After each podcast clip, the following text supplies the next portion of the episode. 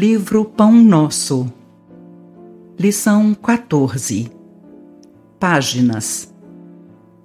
Mas a sabedoria que vem do alto é, primeiramente, pura, depois, pacífica, moderada, tratável, cheia de misericórdia e de bons frutos, sem parcialidade e sem hipocrisia. Tiago 3, 17 Toda página escrita tem alma e o crente necessita auscultar-lhe a natureza. O exame sincero esclarecerá imediatamente a que esfera pertence no círculo de atividade destruidora no mundo ou no centro dos esforços de edificação para a vida espiritual.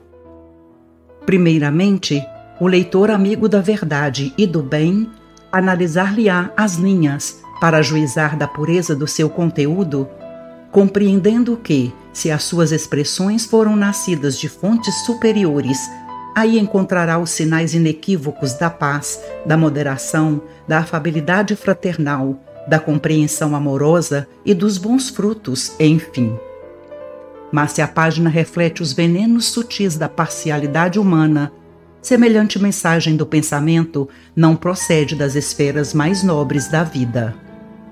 Ainda que se origine da ação dos espíritos desencarnados, supostamente superiores, a folha que não faça benefício em harmonia e construção fraternal é apenas reflexo de condições inferiores.